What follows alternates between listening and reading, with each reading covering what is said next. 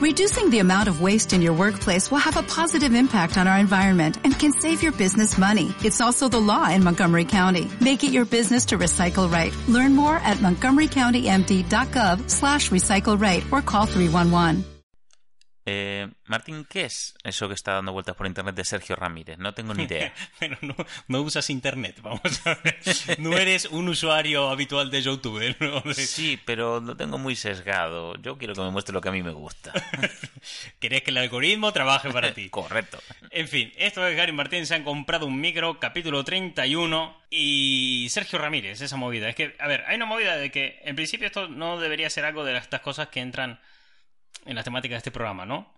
Pero al fin y al cabo nosotros analizamos la, La actualidad un la, poco. la cultura pop y la actualidad y, y además el futuro, que nos gusta pelar, nos gusta conocer la historia, cómo, cómo ha llegado hasta el como hemos aprendido en los últimos programas, es que la actualidad y el presente se construyen a, un- a, a base de una serie de elementos y sucesos muy estúpidos que suceden uno tras otro. o sea, si te fijas todo lo que ha ocurrido con Disney, Power Rangers, que hemos hablado de demás, Sí. ha- hay elementos que coinciden, porque sí, eh, efímeros, Mm. tan tranquilos que pueden dar lugar a cosas enormes, como unas latas de atún dando lugar a Power Rangers, ¿sabes? Claro. Tal. Y lo de Sergio Ramírez puede ser una de esas cosas que en el futuro, digamos, hostias, es que aquel día estaba cambiando todo y no nos enteramos. Y es que un fulano se llama Sergio Ramírez le dejó un comentario a Luisito Comunica en YouTube. ¿Sabes quién es Luisito Comunica? Sí, ese sí, es un youtuber muy, muy tocho. Vale, La- bueno. de Latinoamérica. Sí, que viaja y tal. y le dejó, dijo, qué maravilla ver tu canal, che, viaja. Dijo, uh, la puta madre. Bueno, no escribió así, ¿viste? Sí. Bueno. La, la cuestión que le puso, tengo 60 años, no pude viajar nunca. De golpe veo tu canal y me siento como si estuviera viajando por el mundo, ¿no? Y entonces eh, Luisito dijo, hostia, qué guay, ves el comentario, comentario recibió un chulo, montón sí. de likes, mucha gente se compartió, dijo Luis- los propios miembros de la comunidad de, de Luisito Comunica le dijeron, oye tío, porque además no es, o sea, la comunidad de Luisito Comunica son 25 millones de suscriptores Que en se dice YouTube, pronto. más los seguidores que tiene en Instagram, más en, en los grupos de Facebook con la comunidad, todo el tema, ¿no? Que 25 millones de personas aportando buen rollo. Eh, joder. Claro, pero es que en toda historia hay un villano, toda historia que se prese hay un villano. Por supuesto. Y aquí está fake. eh, Bien, pero vamos a ir. La cuestión es que le, le empezaron a compartir esto a, mm, Sí. Luisito y le dijeron, oye, mira este comentario que te puso este señor, que joder, qué pena, ¿no? Que no, que no pudo ir más allá. Y entonces Luisito dice, pues mira, vamos a hacer una cosa, ya que estáis todos a favor de este hombre y tal, pues le voy a regalar un viaje alrededor del mundo, tomo por el culo, que vaya con quien quiera, y el único cambio es que nos cuente sus experiencias y nos muestre las experiencias para compartirlo por aquí. Y de puta madre, entonces la gente se puso a buscar a, a Al Sergio señor. Ramírez. Y aquí es donde está el primer punto de inflexión que digo, uy, esto en el futuro. que el tipo es, ¿sabes? Lo mítico de cuentas de YouTube. eh, que, Sí. Bueno, lo habrás visto en, en nuestro canal, que tenemos es. suscriptores en- entre poco y ninguno. tenemos, no sé, hoy, hoy aún hemos llegado a 80 suscriptores, Toma. pero no, no tenemos un volumen, no, no somos Luisito, ni Ni mucho de menos. broma. Y ves que tienen ahí, en plan, que te llega, alguien se suscribe, tú entras en su cuenta y ves que tiene un suscriptor, que es una cuenta que, que es como la, la de Sí. cualquier hijo de vecino Cualquier que usuario de utilizas para comentar o ver vídeos, pero nunca ha fomentado tu cuenta. O sea, tú por tener Claro. una cuenta en Google ya tienes un canal de YouTube. El que lo explotes es. o no es otro Está ahí preparado para cuando quieras. Y este es uno de esos puntos de que pff, nadie lo explotó. O sea, Sergio Claro. Ramírez tenía su cuenta, me imagino, a ver, un hombre de 60 años tendrá su móvil con Android, él lo hizo su cuenta de Google, la cuenta de Google les lleva a tener un canal de YouTube y con él mira vídeos en YouTube y comenta y punto, se acabó, no tiene Y no más. hay más. Entonces no tenía ningún suscriptor, no tenía nada. Solamente hacía eso. Pues la comunidad de Luisito consiguió saber de dónde era. O sea, de- el tío, vamos a ver, su comunidad es toda Latinoamérica. Pues consiguieron saber en qué ciudad vivía, eh, cuál era su profesión y a qué youtuber seguía y demás. Todo a base de comentarios que iba dejando en otros vídeos y seguir la pista de las cosas que comentaba en el Ay, vídeo. Dios, el I más D, ¿eh? El, el Eh, detectivesco ahí trabaja. ya, claro, o sea, yo lo que voy es, mierda, eh, han sabido que, a ver, que también tengo una cosa, si eso me lo aplicaran a mí y me hicieran a mí esa, esa exposición de mi intimidad, Es muy fácil llegar. me chuparía un huevo porque no hago cosas tan interesantes. Eh, mirarme en mi día a día es muy Mira, volante. O sea, Pero es la. mm, Es que eso tiene un nombre, la huella digital de cada uno. claro, y la huella digital de un fulano que ya te digo. mm, Sí, el nulo. claro, nulo y tal, pues llegó hasta ese punto. Usuario promedio. ¿Qué sí. pasa? Que cuando llega a ese punto, la gente se empezó a suscribir al canal de este hombre. Vaya. Que no tenía explotación No, ninguna, claro. y llegó, sin haber subido ningún vídeo, a 100.000 suscriptores. ¿Qué dices? Sí. Palabra de Luisito. O sea, Luisito dice esto, ¡pum! 100.000 suscriptores a este Entonces, viejo. claro, ante la gracia de que tenga 100.000 suscriptores, hijo, a lo mejor sube algún vídeo, a lo mejor sube algo, Sí. pues... Oye. sacar algo. Entonces, eh, Luisito, sería muy gracioso que llegara al millón. Llegó a un millón cien mil suscriptores. No jodas. Sí, sí, de gente de a ver qué pasa y tal. Y realmente la búsqueda es bastante interesante. Llegó un momento que incluso eh, detectaron que estaba dejando comentarios en vídeos de otro youtuber, que es un youtuber que tiene que padece cáncer, y estaba contando su experiencia con tal, ¿no? Sí. Y el tío eh, sube un vídeo diciendo, oye Sergio, Luisito te está comunicando, se, se quiere comunicar contigo, que te quiere regalar algo. Sergio, comunícate con él. Y parece ser que este hombre, Sergio Ramírez, dijo, uh, tal, se enteró a raíz de este otro vídeo Claro. y dejó un comentario con su número de teléfono para que le escriba a Luisito. No, tío. No, señor, ¿qué está haciendo? Claro, Ay, joder, es- qué mal. Mira, en otro, en, eh, escuchando otro podcast en el que también hablan de este tema, decían que, claro, es que, mira, si vivimos en una sociedad donde hay gente que ve vídeos en YouTube y escribe like, porque escuchan a youtubers decir, déjame un like, y escriben la palabra like, claro, es que es normal que pasen estas cosas, ¿no? Entonces, El Yayo. Eh, claro, cuando el youtuber lo vio, lo borró al segundo, bueno, ¿viste? claro. Pero claro, será muy tarde. Sí, por supuesto. Qué casualidad que tiempo más tarde, una semana más tarde, aparece un vídeo en el canal de Sergio Ramírez Oh, cosita. diciendo de golpe vais a saber toda la verdad, porque todo el mundo está en plan de ¿quién carajo es Sergio Ramírez? Ni queremos saberlo, queremos encontrarlo y que se vaya de viaje por el mundo. O sea, La lo estamos buscando. Todos millones, o sea, 26 millones de personas buscando a Sergio Ramírez para pagarle un viaje alrededor del mundo. O sea, canales de YouTube eh, sacando vídeos. Mira, hay un Para canal de posicionamiento web y tal, el Sí. de Romo Alfonso, sacó un vídeo Ujú.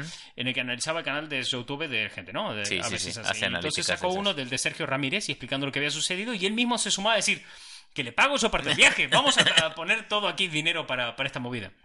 Entonces, claro, ante toda esta situación de, de Sergio Ramírez, llegó un momento que eh, aparecen vídeos en el canal de él y es un niño en Uruguay que le hackeó el canal y se está haciendo pasar por Sergio Ramírez y desviando las visitas a, su a su canal. canal de, de YouTube, a su Instagram, eh, con enlaces en el que tú le haces clic. Y sabes, cuando tú haces clic en un enlace porque dices, bueno, me voy a descargar esto porque no está en Netflix, y le das clic y te abre una ventana y de golpe hay mujeres en tu barrio deseando aventuras y Marisa te quiere conocer y, y te encuentras todas Tiene estas gracia, putas mierdas. tiene mucha gracia porque Marisa es mi madre y me quiere conocer, y- pero, o no, no sé, es mi mamá. Un día te voy a contar qué hace. Bueno, eh, la cuestión es eh, que, claro, ante toda esta situación, que, que la gente que iba le daba clic al rollo y demás, y el chaval estaba ganando panojos con esa tontería. Estaba, hombre, claro. Claro, la es gente se dio y cuenta y, pasta. tú veías miles de comentarios en los vídeos de este chaval en el que él tenía pruebas irrefutables como una conversación de WhatsApp y movidas así de que él tenía comunicación con Sergio Ramírez y que él lo podía traer y demás y tal y, y Era su y manager, joder. Veías miles de personas dejando comentarios de chaval, esto no cuela, devuélvele la cuenta al puto hombre. Aún por encima que era un señor mayor con el que nadie ha contactado,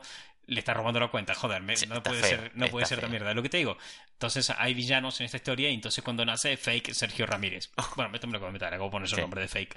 Entonces fake Sergio Ramírez eh, es este chaval y demás y ve como que, claro, hay miles de personas diciéndole que todo es mentira, que no cuela. Claro. Pero si son 26 millones y un millón en, en la cuenta de Luisito, más un millón ciento y pico en la cuenta del otro, Eso es. imagínate la de Peña que no comentó, pero sí le dio clic en el enlace. Entonces eso le da centavos Buah, ya te por digo. cada clic. este- Bueno, eh, una movida. La cuestión de todo esto es que llega un momento en el que todo se te va de madre, ¿vale? Entonces Luisito empieza a perder interés en esto, lo empieza a mandar por culo porque dice que es algo feo y que algo tan bonito, tan guay estaba montando. Es como, Sí, se ha desvirtuado tanto y ha caído en un mal rollo horrible. Claro, bien. Ah, tú crees que es un mal rollo horrible. Pues ahora cuando te cuente que contrataron a un señor mayor, ¿Qué dices? Entonces, un claro, figurante Yayo. no había credibilidad de ningún tipo. Entonces contrataron a un actor que es eh, probablemente el peor actor que he visto en mi vida, ¿vale? Y, y he visto The Room, de Tommy Wiseau, ¿vale? y el tío demostrando que él era Sergio Ramírez, mostrando su documentación, una veterinaria, porque en un- en una de las cosas que descubrió la comunidad es que él era veterinario, ¿no? Entonces se ve un vídeo de él en una veterinaria y no sé qué, no sé cuánto, y ya era mucho. Ya, o sea, eran chavales pagándole a un señor mayor que a lo mejor forzado. No le están pagando señor mayor, a lo mejor es el padre de alguno de ellos. O que claro, fuera claro. Bueno, eh, no colaba. Entonces sacó a hacer un vídeo Luisito diciendo, mira, hasta aquí, no voy a volver a hablar de este tema, es una pena, porque realmente era un hombre que quería viajar y íbamos a hacer que viajara y lo habéis jodido, Hmm. esta peña lo ha jodido, muchas gracias a toda la comunidad, pedir disculpas a Sergio Ramírez por la sobreexposición que tiene, ah, si es que existe. Y que lo lamentaba mucho y que bueno, que ya verá si hace alguna dinámica para regalar algún viaje entre su comunidad y demás y punto fuera. Lo único que pedía a la comunidad es que por favor eh, se desuscribieran del canal de Sergio Ramírez si fueron hasta allí, cuando Claro. le dieron el millón de suscriptores. Bueno, esto fue anoche, sacó este vídeo. Sí. ¿vale? El vídeo de Luisito tuvo 6 millones de reproducciones de ayer hasta ahora. Y les dijo de, de suscribiros. Pues el canal tenía un millón eh, cien mil seguidores, casi un millón doscientos mil. Y ahora anda sobre los 400 mil seguidores. O sea, Boom. más de la mitad ha perdido. Claro, esto que parece algo como el cotilleo de la semana de, Sí, es, es de, de YouTube, YouTube, sí. ¿sabes? Parece esa, bueno, la historia. salseo. ¿Qué pasó esta semana en YouTube? ¿Sabes? Al margen de vídeos de gatitos y tal, porque existen dos YouTubes, ¿no? El YouTube que probablemente consumas tú, que debe ser, culos de corgis. claro, esa movida de, bueno, voy a ver un vídeo de Lo están- los trailers, voy a ver lo que sale de videojuegos. Te voy a hablar de, de mi feed. Mi feed va videojuegos, lo cual el 80% es Borderlands. Luego, un montón de cosas de corgis de todo tipo. Y eh, trailers y películas. Ese es mi feed de YouTube. Y ahora estoy un poco enganchado a Borja Pavón, que es un fulano que comunica muy guay de videojuegos, que está en Eurogamer. Y me hace mucha gracia porque además tiene un- una serie muy estúpida de doblar NPCs de juegos que están haciendo el tonto. Pero, pero, pero muy, ¿sabes? Pues eh, nada, de repente hay un fulano que está cortando un pollo en el Assassin's Creed diciendo, y se lo entrega con unos píxeles muy pobres, se lo va a dar en las manos y de repente desaparecen los frames del pollo. Y, y el otro diciendo, ¿y dónde está? Ah, pues nada, ya está en tu casa. Esto es el futuro, ¿eh? El nuevo, el nuevo pollo ya te llegó a casa. Mi, mi feed son todos vídeos divulgativos de temas súper técnicos Hmm. de, de todo, de, de- de estudio de trabajo, recetas de cocina Mm. Y trailers. O sea, Eh, ese, sí, sí, es- sí. ese es el mío. ¿no? Después están lo típico de. Después, bueno, lo típico que usamos para trabajar tú y yo, Sí, de- bueno, que sí. son más cosas divulgativas todavía si cabe. Y más técnicas. Y después de noticias y tal, para estar al tanto de actividad. Pero quiero decir, hay, una, hay otro YouTube que es el mundo de los youtubers, que, que no solamente es cosa de los chavales, y aquí un hombre de 60 años que ha estado implicado en estas cosas de los youtubers, Es ¿no? la farándula de YouTube. Entonces yo creo que esto ha pasado a ser un buen ejemplo de lo que es la sobreexposición en Internet y de cómo fácilmente queda todo ahí. Y no hablo en plan roso paranoico de nos están robando los datos, nos roban los datos, la puta madre. ¿Sabes dónde estamos? Sino me refiero a ese punto de eh, con qué facilidad Sí, te eh, encuentran. no localizaron nunca a este hombre, pero con qué facilidad sacaron tantos datos sobre él, Sí. de qué ciudad vive, qué, A qué eh, se qué- dedica. qué se dedica, todo el rollo y tal. Y, es- y eso que era un señor que usaba a modo usuario. Exacto. Imagínate que tengas un poquito más ahí. Ya, imagínate un, un Instagram donde subas stories, ya no te digo todos los días, pero un para la semana.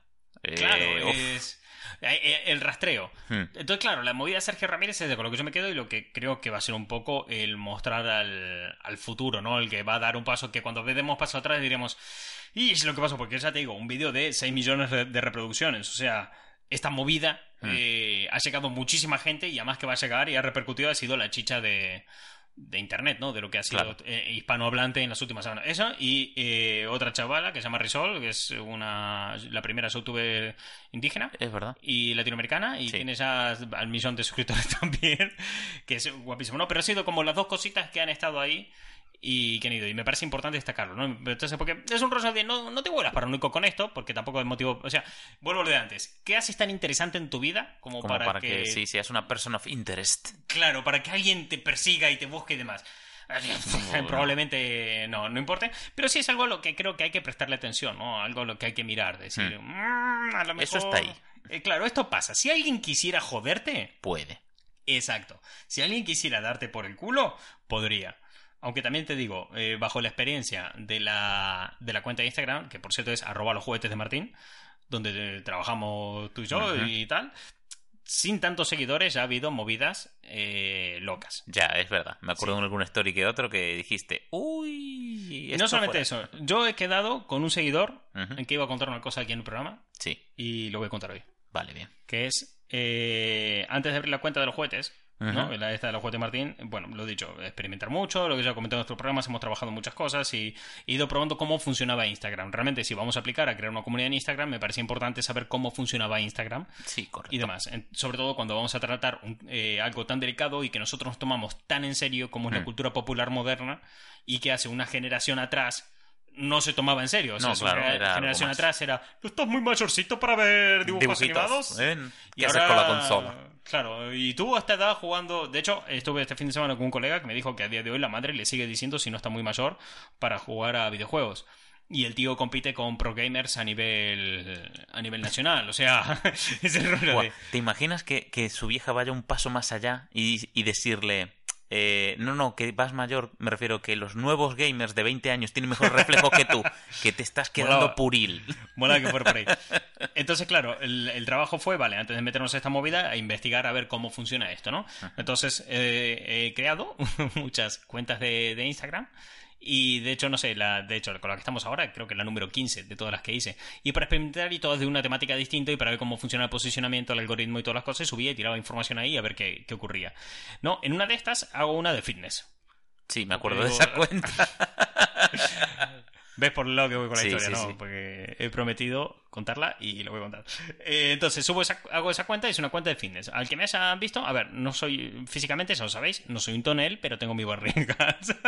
no, no eres fit. la última vez que he hecho ejercicio ha sido creo que nunca. A ver, dos abdominales al día, uno para levantarse y otro para irse a dormir. claro, imagínate. Pero quería comprobar a ver cómo funcionaban las cosas y cuán. Eh, cómo. Eh, Te dinamizabas en ciertos aspectos donde las culturas son muy fuertes, ¿no? Como puede ser la cultura del fitness. Entonces abrí una cuenta, empecé a, a ver cómo iba el tema de viralizar vídeos, se viralizaron un par de los que subí y demás. Y llevaba la cuenta como dos días subida, dos días creada, ya llevaba 500 y pico seguidores, una cosa así. Y un fulano empieza a escribir por privado de Estados Unidos, porque la cuenta se había posicionado muy fuerte. Y este hombre dándome las gracias por el trabajo que estaba haciendo, porque le parecía muy auténtico, muy tal, muy cual. Entonces yo le explico la situación, le explico, oye, mira, trabajo auténtico, estoy empezando, no tengo mucha idea de lo que estoy haciendo, qué es lo que te gusta, ¿no? Para recibir feedback de tal, qué es lo que te gusta de esta cuenta, qué es lo que crees que en esta cuenta va bien. Y el tío me dio un feedback muy positivo, creo que, ah, estos pues me han gustado y tal, me han motivado porque estoy en una situación en mi vida un poco complicada y ver esta gente, porque yo lo que compartía eran vídeos de gente muy a tope, ¿no? Muy de motivar, sí, sí, de sí, muy de motivar a hacer ejercicio. Eh, entonces dijo, no, me he motivado y salió adelante y tal y cual. Y yo dije, ah, de puta madre, tomar nota, porque claro, si voy a hacer un trabajo sincero detrás, o sea, con la cuenta de los juguetes, un tra- trabajo sincero donde realmente me gusta lo que estoy hablando, me gusta lo que estoy contando y demás, pero realmente quiero probar primero cómo funcionan otras cosas para entender este diálogo en, en Instagram es. y me cunte que me digas estas cosas. De puta madre el tío. Entonces me sigo contando. No sé en qué momento esta conversación se torció. No sé en qué momento se malinterpretó, porque lo último que habíamos hablado es, no, además este vídeo, este vídeo concreto me motivaron mucho para mi día a día, que al día siguiente me abre conversación y me manda una foto de su rabo. Eh, bien.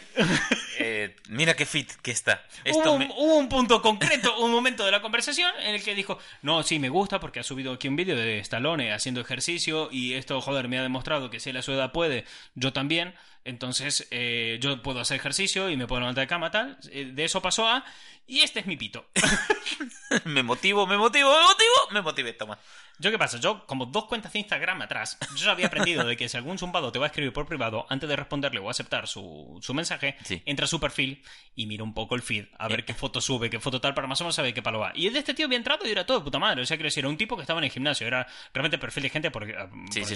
Y era un, era un tío que tenía fotos en gimnasio, míticas fotos de selfie y tal, aquí con la camiseta de tiras, aquí... Nada raro.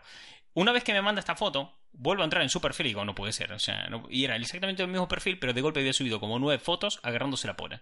¿Qué O dice? sea, horrible, espantoso. Y yo, no, la puta, ¿dónde me metí? Lo que importa, ¿qué tal? Eh, La experiencia de recibir tu fotopolla. entonces dije, así que esto es la fotopolla de lo que tanto hablan los jóvenes últimamente. Así que fui y le eh, eliminé, o sea, lo, lo denuncié, denuncié porque Claro, claro, va en no, contra no, las políticas sí, de, de- de- de Instagram. de Instagram. Porque yo, o sea, no tengo ningún problema que la gente enseñe su cuerpo y de hecho estoy muy en contra de la política de Instagram de no mostremos pezones, Ya. de no mostremos, no estoy muy en contra de eso. También estoy muy en contra de que un zumbado me mande fotos de su rabo por privado. Sin solicitar, sin venir a cuento de nada. En ese momento me olvidé de todos mis principios y denuncié todas sus fotos. Muy asustado por ese pito que me miraba a los ojos. ¿Sabes, cuál- ¿sabes esa frase de cuando, eh, esa mítica frase de he mirado al abismo y el abismo me devolvió la mirada? Ay, Dios mío. Yo así tal cual me sentía. Decía, yo, decía, el apoya me miró a los ojos. Era como, era como la escena de Alien, tío. Y- y yo lo notando muy cerca. Y entonces de boleta le dije, le respondí el mensaje, dije, mira, creo que esto eh, está fuera de lugar. No viene a cuento nada. Lamento si has malinterpretado lo que he dicho, porque esto Y te dijo, sí, fuera del pantalón, donde debe estar. Le digo, porque fuera esto- de lugar. Le digo, porque esto yo no, no es lo que pretendía, lamento si se me ha interpretado la conversación en ningún momento y creo que esto se ha salido de madre y no me parece correcto lo que pasa. Ah, perdón, disculpa, me lo interpreté todo, no pasa nada. Y yo, ah, tranquilo, no pasa nada. Uf, me manda otra foto y yo. En serio. En no, serio. eh, pero claro, en Instagram cuando te mandan las fotos, le tienes que dar al botón para verlas. Claro. Y yo, va a ser una foto su rabo, no la abras, No la abrí. Te pudo. Obviamente una foto de su rabo. Y yo, ¿pero qué no has entendido? Entonces en ese momento ya cogí, lo bloqueé y a tomar por el claro. culo, a la mierda y tal. Vi que me empezó a seguir otra cuenta Mm. con la misma foto de perfil. Y hasta el día de hoy no he vuelto a abrir esa cuenta. Ya, No lo he vuelto a actualizar, no he vuelto a entrar a esa cuenta, no he vuelto a hacer nada. Iba bastante guay, bien.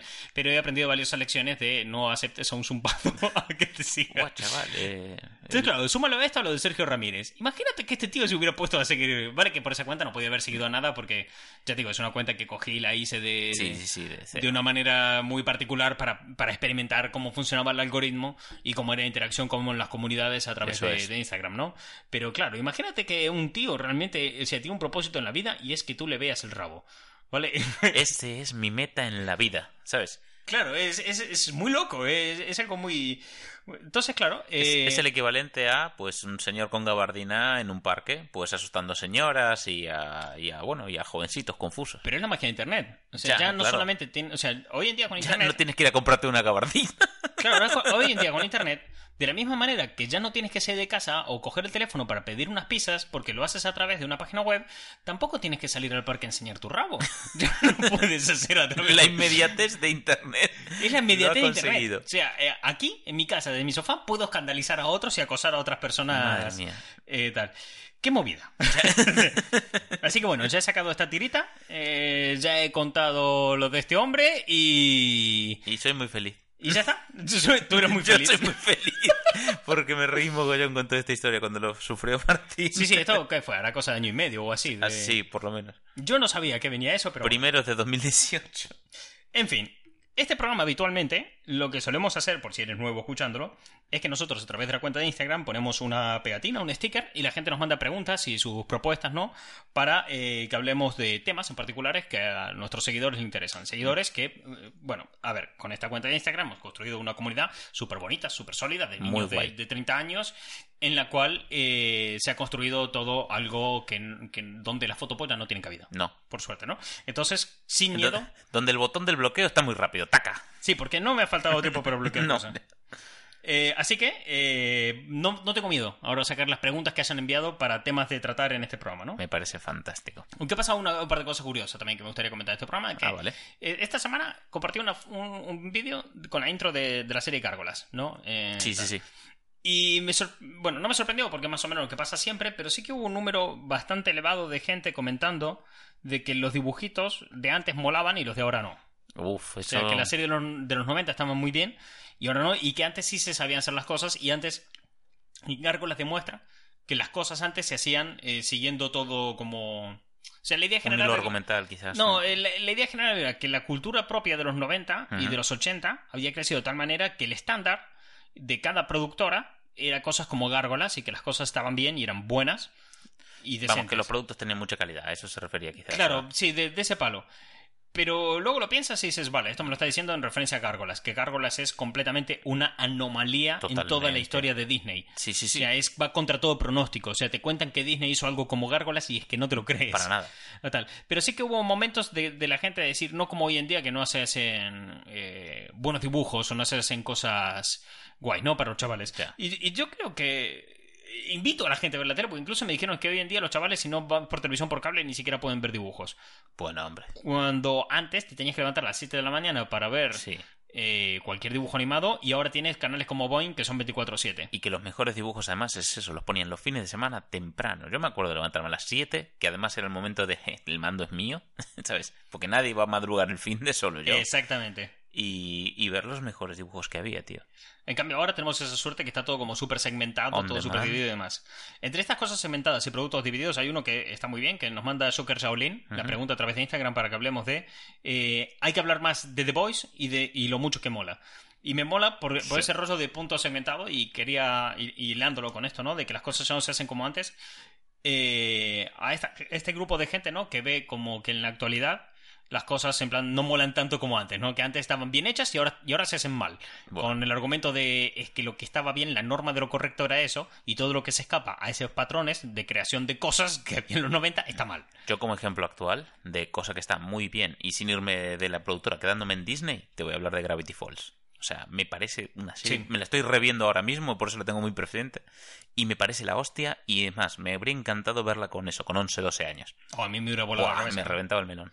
Y- Pero yo creo que, y ahí dentro de esta segmentación y entender bien a su público, creo que entra The Voice, la serie Sí. nueva de Amazon, de Amazon Prime. Que, ¿Te acuerdas cuando Amazon vendía libros? Ya, era una cosa, era Pues- una librería grande. Ahora ha sacado una de las que creo que son de los mejores productos de superhéroes del año y de- Totalmente. que es The Voice. Y creo que The Voice ha leído muy bien a su público porque creo que va muy bien enfocado a ese público que no está contento con la actualidad y que no está contento con el presente. Bueno, nosotros siempre hacemos en este programa mucha apología de, de la actualidad, de que el mundo no está tan mal, pero yo creo que lo que mejor define el presente es Muchachada Nui, Sí. que tenía una canción que decía el futuro no está bien, pero tampoco es lo peor. No es para echarse a llorar, pero tampoco es ciencia ficción. ¿Vale? Un futuro donde si estamos en un parque y hay wifi, saltamos de alegría. ¿viste? Ya te digo. es el futuro que queríamos. Es, eh, No vuela, pero hay wifi, ¿sabes? Bueno, bien. Claro, ¿sabes? Es- Pero sí que es cierto de que hay un punto en el que a nuestra generación se lo preparó para vivir en un mundo en el que no es el que tenemos y nuestro refugio es centrarnos en, eh, al, al tener este choque, ¿no? Claro. El mundo que tenemos es centrarnos en este punto de, de esa cultura que, nos empoderó tanto, pues nos refugiamos en ella, ¿no? Eso Nuestra es. fe va hacia ella y tal. Y The Voice creo que ilustra muy bien eso. Para que no haya visto la serie, The Voice va sobre... eh, te plantean un mundo realista y pesimista Al mismo tiempo. de el mundo con superhéroes, ¿no? De cómo sería nuestro mundo con superhéroes. Si habéis visto la peli de Watchmen, prácticamente The Voice podría ser una segunda parte de Watchmen en su perfil de tratar a, a los superhéroes. Eso es lo que más bruta me parece.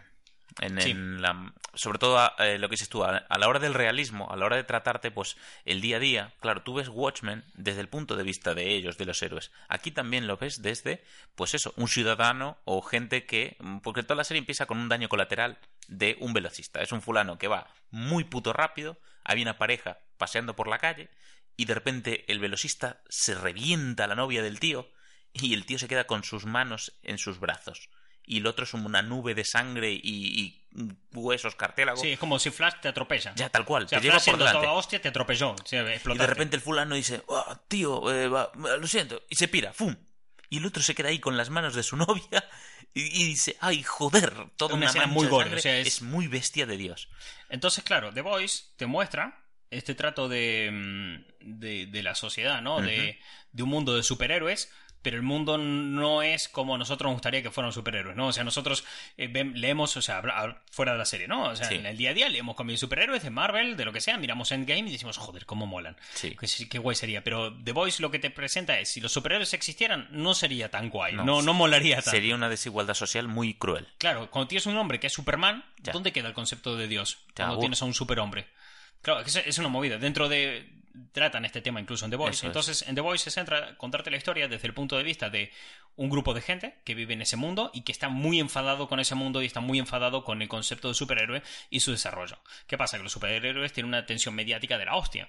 Entonces son eh, tienen detrás una empresa que los financia, porque eh, no todos los superhéroes podrían ser Bruce Wayne. De hecho, eh, Bruce Wayne no es todo el mundo lo tiene como ah es humano entonces en contrapartida de Superman Bruce Wayne te resulta creíble. Mucha gente te dice que Bruce Wayne eh, es el superhéroe creíble el superhéroe que realmente podría existir. Y a mí ah, me parece que es más creíble que mm, podría existir mucho más Spider-Man a pesar de salvando eh, Sí. el tema de los superpoderes no obviamente quitando eso pero me parece mucho más creíble un tío como Spider-Man que en el día a día se tiene que levantar y anteponerse a los problemas del día a día que Superman que es la perfección del hombre. El verdadero superhombre aquí no es Clark Kent, es No. Bruce Wayne, un ninja multimillonario, científico, genio, que es capaz de curarse la espalda a base de hacer ejercicio, o sea, a gracias del CrossFit. Correcto. Entonces, eh, aquí, al tratarlo desde un punto de vista realista de Voice, no tienes un Batman detrás que te financie la Liga de la Justicia, entonces hay unas eh, empresas detrás que pagan todo y sale todo adelante, entonces hay unos intereses capitalistas, hay unos intereses de megacorporaciones, venta de derechos y se crea toda una atmósfera, toda una cultura como la que existe con Marvel, pero imagínate que en las pelis de Marvel eh, los actores que lo interpretan en su día a día son superhéroes Son de, sus de verdad. propios héroes. De hecho, creo que durante la serie van hablando un poco sobre pelis y producción Sí, audiovisual. claro, y hay pósters por ahí y demás. Entonces, claro, The Voice, los protagonistas, son un grupo de gente que está muy enfadada con esto, está muy enfadada con esta realidad que les tocó vivir, con este mundo de superhéroes que en realidad es todo mentira y que ese futuro prometedor que, que les Mm. han dado eh, no, no es real, no existe. No, farsa, de hecho, claro. eh, en, en la serie hay un personaje que es Destello de Luz que. Es una super, entra en este grupo de superhéroes que se llaman los siete. Ella pasa, forma parte de eso y va con toda la ilusión del mundo, de salvar el mundo y se da cuenta de lo, lo dura que es la realidad. Y básicamente es Peggy Sue en la gran ciudad. O sea, es ver a, a, a ver cómo una chica de pueblo va por trabajo Su- a un gran Mm. puesto y, y lo dura que le puede ser la vida. Además, me flipa que todo el proceso, ya para seleccionar a Destello de Luz, eh, es un reality. Sea, Sí. un reality de superhéroes. O sea, es otro producto más que vender. Y ella es la que gana ese reality por tanto pasa a formar parte de los siete. Es que es como el producto, ¿sabes? Claro, eh, y lo que tiene The Voice es que ese planteamiento es muy real. O sea, es un Totalmente. planteamiento muy real. El que, el que Sí, tú ves sí. esa corporación y cómo trata el mundo de superhéroes, te lo crees. Sobre todo cuando estás viendo que la serie la saca Amazon. Claro, que también es en plan, Amazon, ¿de qué cojones te vas? Estás sacando una, una serie que es como súper anarquista, ¿sabes? En contra de las megacorporaciones y tal. De, tú, ¿sabes? Que te, te comes todo internet. Manda cojones. Claro, o sea, la misma empresa que eh, cuando ve que uno de sus productos más vendidos complementarios, o sea, tú cuando entras a Amazon te compras un producto en particular, ¿no? Pero a veces para poder sostener ese producto tienes que comprarte otros. Por ejemplo, si le compras a tu hijo un juguete que va a pilas, tendrás que comprarte las pilas, ¿no? Y cuando Amazon vio esto, decidió empezar a fabricar pilas. En el momento que Amazon empezó a vender y a- pilas y a fabricarlas ellos mismos, eh, se comieron un 30% del mercado global de la fabricación y venta de pilas. Joder. Duracell eh, está eh, haciéndose el culo pesicola. Eh, No sabe qué mierda hacer contra eso. Amazon está creciendo dentro de ese sector y lo está destrozando. ¿Vale? Eh, Amazon hace eso. No puedo evitar ver las similitudes con The Voice. Ya. Y es el rollo de, mmm, vaya efecto placebo, me estás Sí, dando sí, aquí sí, con. The Voice. Pero así te hace sentir, pues, diferente y decir, eh, nosotros no estamos tan malos, hemos hecho esto, ¿ves? Eh, estamos a tope con vosotros. Claro, eh. lo mismo Toma, que, Es tanto dinero al mes. Claro, de- lo mismo que la empresa está cuando saca a los superhéroes adelante. Ya, claro. Y entonces los protagonistas, te ves unos protagonistas con lo que es, eh, con cada uno de ellos te puedes empatizar en diferentes aspectos, Sí. que son los The Boys, ¿no? Gente sin poderes que luchan el día a día por salir adelante y se empodera ante el enfado de ese mundo, de esa tierra prometida en la que viven y que no es, ¿no? O sea, es- me han prometido el Edén, vivo en ese futuro ideal y no es lo que me habías dicho. Se ha Exacto. llegado hasta aquí. Es, es un poco eh, Fable. La Sí, película de Disney, de no hay, ratos, eh, no hay gatos en América. América, tal cual. Y mierda, joder, sí que había, una película muy jodida. ¿verdad? Es, uf, es muy, muy cruda esa película. Claro, y esto es un poco lo mismo, es... Y claro, yo pienso de vuelta, la gente que comentó esto en Instagram diciendo es que hoy en día no se hacen buenos juguetes y no se hacen buenas series y no se hacen buenos tal, y como que están enfadados con la actualidad porque no es el mundo que le habían prometido.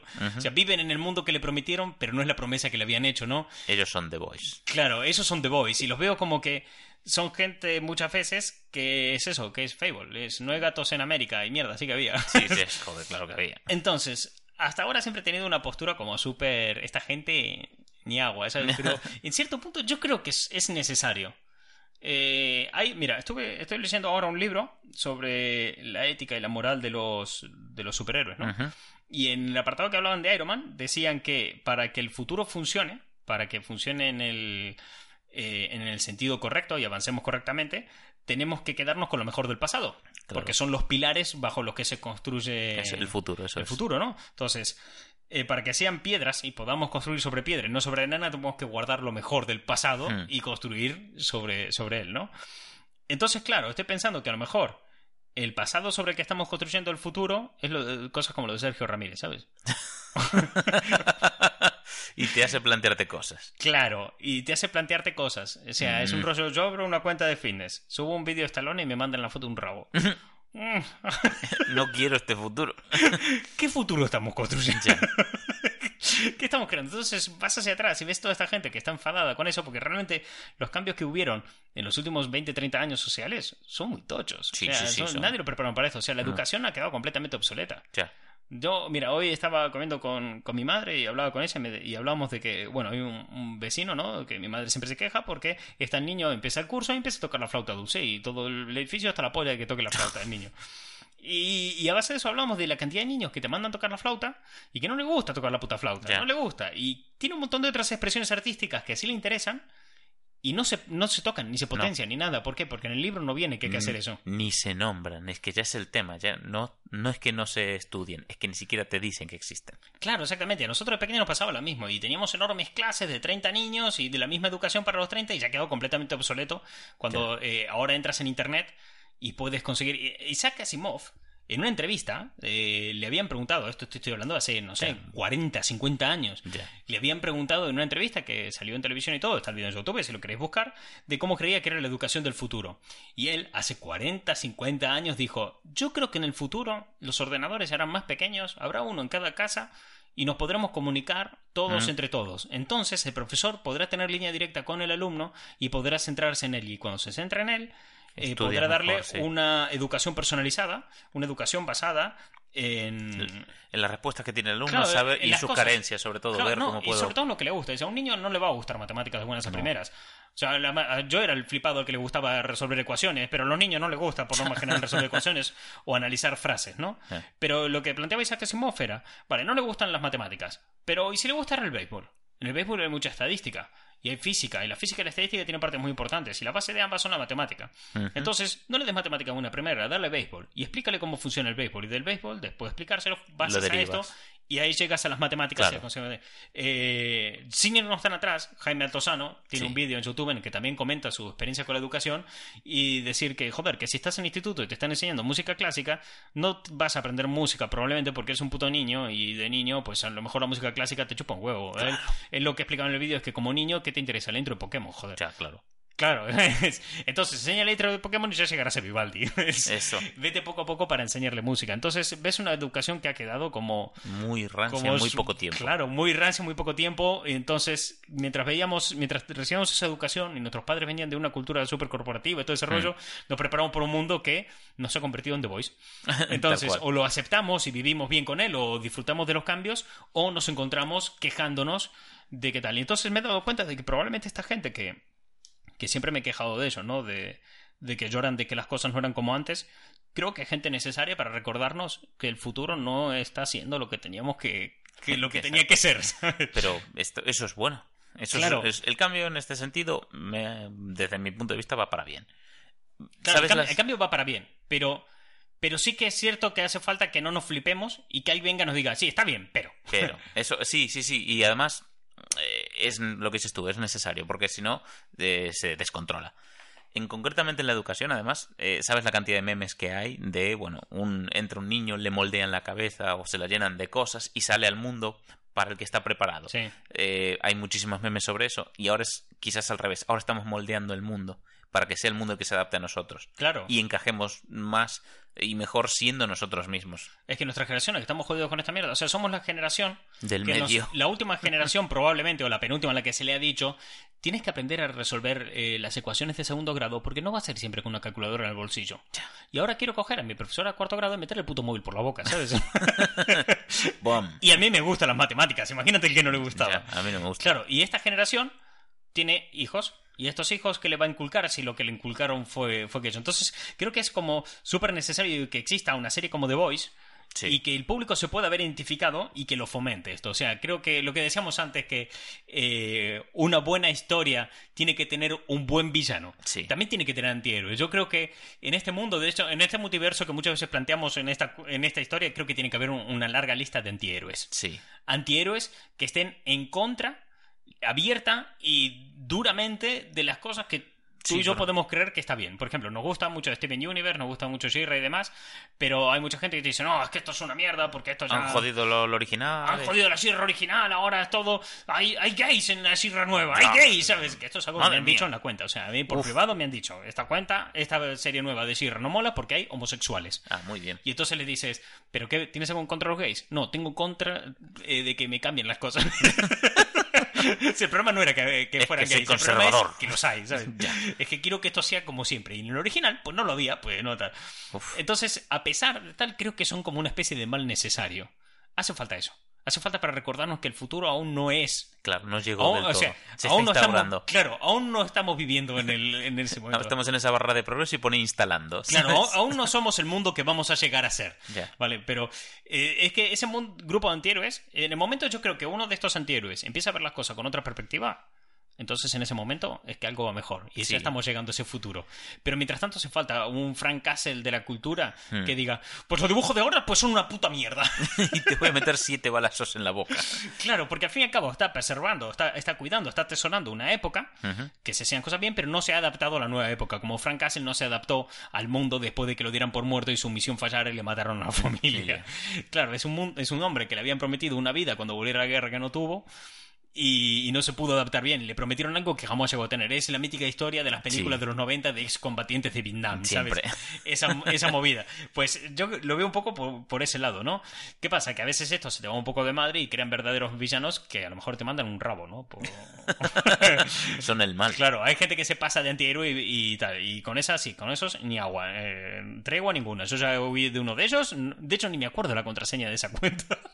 Pues menos mal. Sí, está ahí. Si alguien la encuentra, pues todo. Se la regalo. Sí, que haga lo que quiera. Tiene fotopollas incluidas. Te esperan ahí un montón de privados con. Bueno, en fin. Pero, pero sí, yo creo que es ese, ese punto, ¿no? De que existe una figura de- del antihéroe cultural que tiene que existir. El villano no. El villano no. El villano es contra el que tienes el polla vieja, Sí. el antiintelectual, contra el que tienes que luchar. Pero Es contra el que.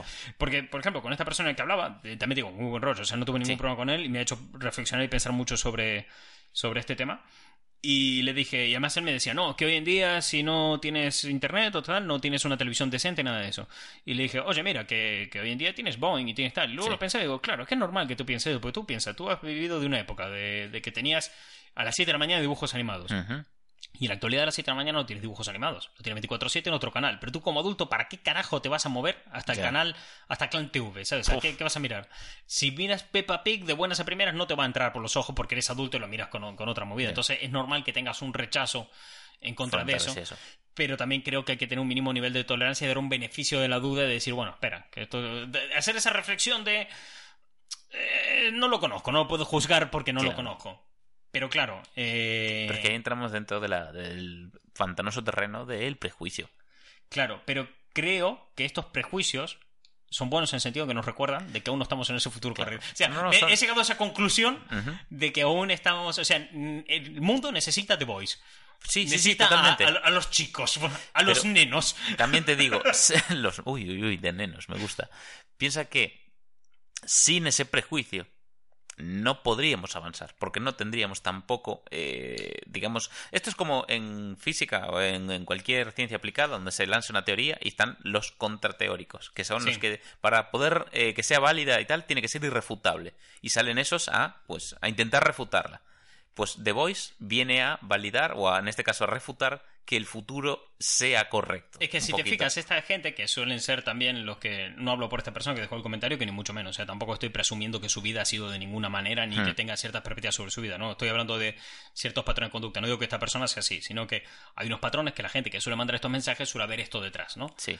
Eh, pero fíjate que esta misma gente son las que empezaron de buenas a primeras a decir con lo de Luisito y Sergio Ramírez, ah, todo esto está preparadísimo y demás, y son los que desconfiaban a la mínima y demás. Sí. Gracias a esta gente, que eran los que desconfiaban a la mínima, rápidamente se pudo identificar cuando las cosas empezaron a ir mal y las cosas estaban poniendo turbias y, y jodidas, de jodidas. cara a Sergio Ramírez. De cara a esta gente fue que rápidamente pudo desaparecer el mensaje con su número de teléfono, que fue tarde y demás, y detectar cuando había un villano presente, ¿sabes? Cuando había cuando el mal empezó a enseñar su verdadero rostro. Entonces creo que sí, creo que, que es una figura que es necesaria, que es válida, pero que debería desaparecer. Sí. Para Cuando- que se creen nuevos antihéroes para preservar. para los bueno para los asuntos del futuro Con- conforme vamos avanzando van a ir surgiendo nuevos eso tiene Claro, que para, ser así Para crear un buen futuro, lo- ya digo, este libro lo que comentaba era eso, hablando sobre Iron Man y demás. Para crear un buen futuro, los pilares tienen que ser las cosas positivas del pasado que te han llevado a ir hasta ese futuro. No hay que eliminar todo. O sea, eh, lo viejo debe morir. Pero si rescatas un par de movidas, tampoco pasa nada. si te guardas un par de cosas, pues tampoco, tampoco pasa nada. Eh, dicho esto, que se acaben ya los live actions, que se acaben ya los remakes. Uf, ya. Cancelamos todo eso, por favor, que lo viejo muera de una puta vez sí que no, no quiero más cosas refritos ni, ni nada. Quiero cosas nuevas. Dame una historia nueva, la puta. bueno tío pero es que ahora puedes ver la dama y el vagabundo empujándole la, la, albóndiga guay ahí a dos perros eh Mira, me ha sacado justo una película ¿qué quieres ver? que particularmente me enerva. Me cago en la puta. Has hecho el Rey León, ¿no? Sí. Todo CGI. Ni los putos paisajes son ciertos. ya te dejo pasar que el Rey León me digas que es una película live action y no de animación. Porque, Mm, bueno, yo qué sé, está bien, te lo compro. el cielo era de verdad. Entiendo las cosas, te lo compro. Pero por. Y entiendo que Disney Plus tiene su película exclusiva de la Dama del Vagabundo con un presupuesto reducido y no te puedes permitir todo ese CGI. Claro. Pero, mierda, habíamos superado ya lo de la explotación animal en las películas, tío. No, no, no. No, claro que no, No, porque a no, la no. presentación del D23 llevaron a los dos perros. Sí. ¿Qué tú dices? Sí. No y tú jodas. dices, dos perros en un ambiente de gente gritando y aplaudiendo. Eso es horrible. ¿Y sabes qué es lo que más me gustaba? Ver a la gente que hace campañas en redes sociales diciendo, chicos, no tienen fuegos artificiales, no tienen petardos, porque el ruidito asustan a los perritos Las y los perritos lo pasan mal. Y esa misma gente aplaudía cuando vio al perro y a la perrita de la dama del vagabundo en el escenario de D23 que los presentaron así. Y todo el mundo, ¡ay, qué monos, qué lindo! Gritando, aplaudiendo y flashes. Yo pensaba, ¡ay, pobres perros! ¿sabes? están sufriendo, Claro. joder. Ah, los petardos no, pero Disney sí, ¿no? claro. Ah, bueno, ese es, Ese es el criterio. Y claro, cuando empezaron más o menos, o sea, Disney supongo que en un momento vio venirse las críticas, ¿no? De, de esta movida y, y contaron una bonita historia. Y es que resulta que el perro que hace del vagabundo era vagabundo, o sea, era, era un perro callejero. ¡Qué magia! Sí, sí, era, era un perro callejero y bueno, que lo encontraron y eran tan amables, era tan majos que lo llevaron a, a la película y, y toda la gente hacía... ¡Oh! Y decía, ¡el perrito vagabundito! Y los otros, ¡ay, pobre perro callejero que ahora tiene una nueva... A tomar por el culo. Bueno, piensa que. Mira que había, mira que te quedaban películas en el tintero para sacar. La verdad es y que sacas sí. esa cuando no tienes casi presupuesto y no te puedes permitir hacerlo en CGI. O sea, me parece que es. eh, no, ahí Disney no me gustó. No, no me pareció bien.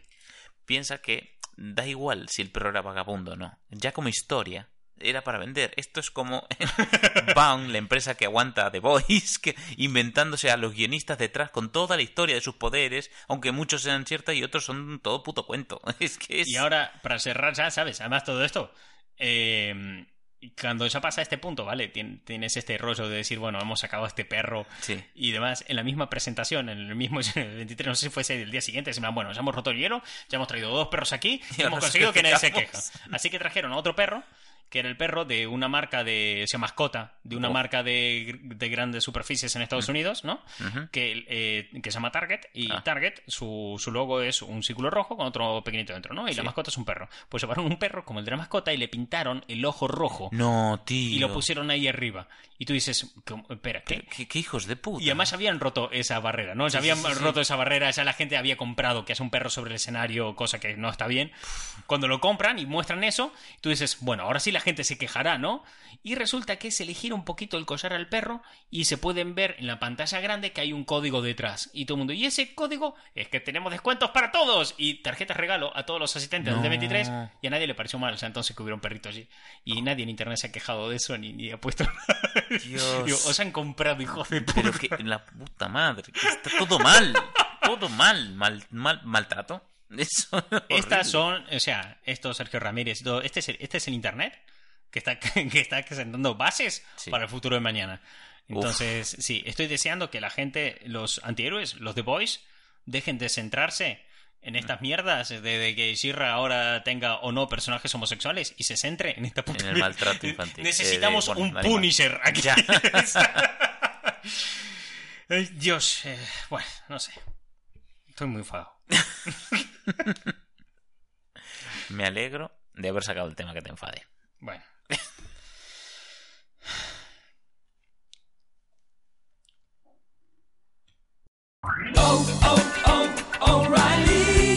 ¿Necesitas ayuda? En O'Reilly Auto Parts te ayudamos. ¿Necesitas algún consejo? Te aconsejamos. Nuestros profesionales en autopartes están siempre disponibles para ayudarte a encontrar lo que necesites. Excelente servicio al cliente es solo una de las ventajas que ofrece O'Reilly Auto Parts. Los profesionales en autopartes. oh, oh,